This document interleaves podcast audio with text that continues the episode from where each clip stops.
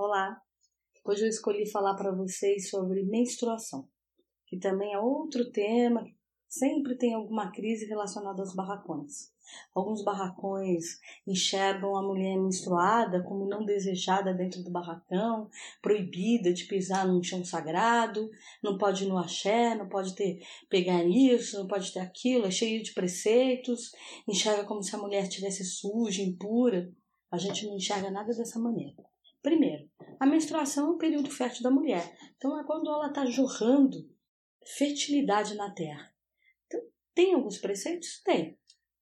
É, ela pode passar por tratamento? Pode. Ela pode ir lá e cuidar das coisas dela de santo? Ela pode. O que não é recomendável é ela mexer na cabeça dos outros. Porque tem alguns orixás que tem quisila com sangue, tem alguns orixás que os filhos estão num processo de diminuir a quantidade de energia material e é justamente a menstruação, ela está jorrando ferro, ela está jorrando energia material.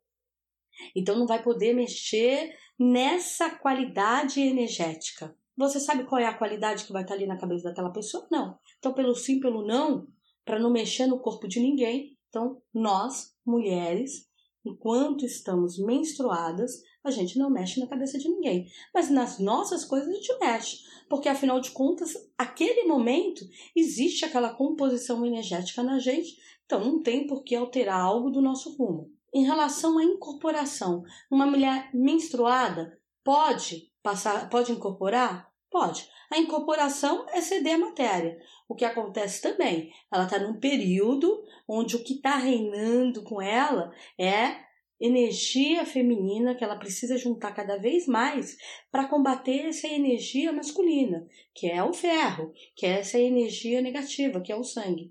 Em respeito a não ter nenhuma alteração energética no corpo, no veículo daquela matéria, os espíritos masculinos eles é que fazem o respeito, então eles preferem não incorporar. Mas se houver necessidade, vai incorporar? Vai.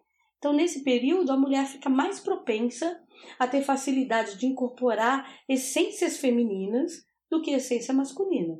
Mas se o, o espírito masculino incorporar nela, vai ter alguma alteração no corpo dela? Não.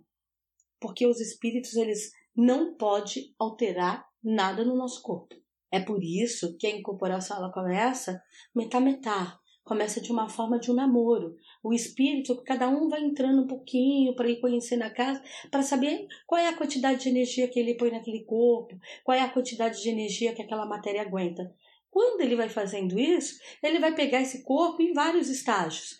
E um desses estágios é o estágio da menstruação, justamente para saber respeitar a nossa casa.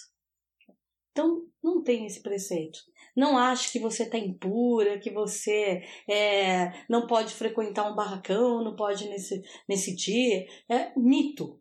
A mulher pode no axé sim, ela é muito bem-vinda. Ela está num dia que ela está espalhando energia de procriação, energia de vida na terra.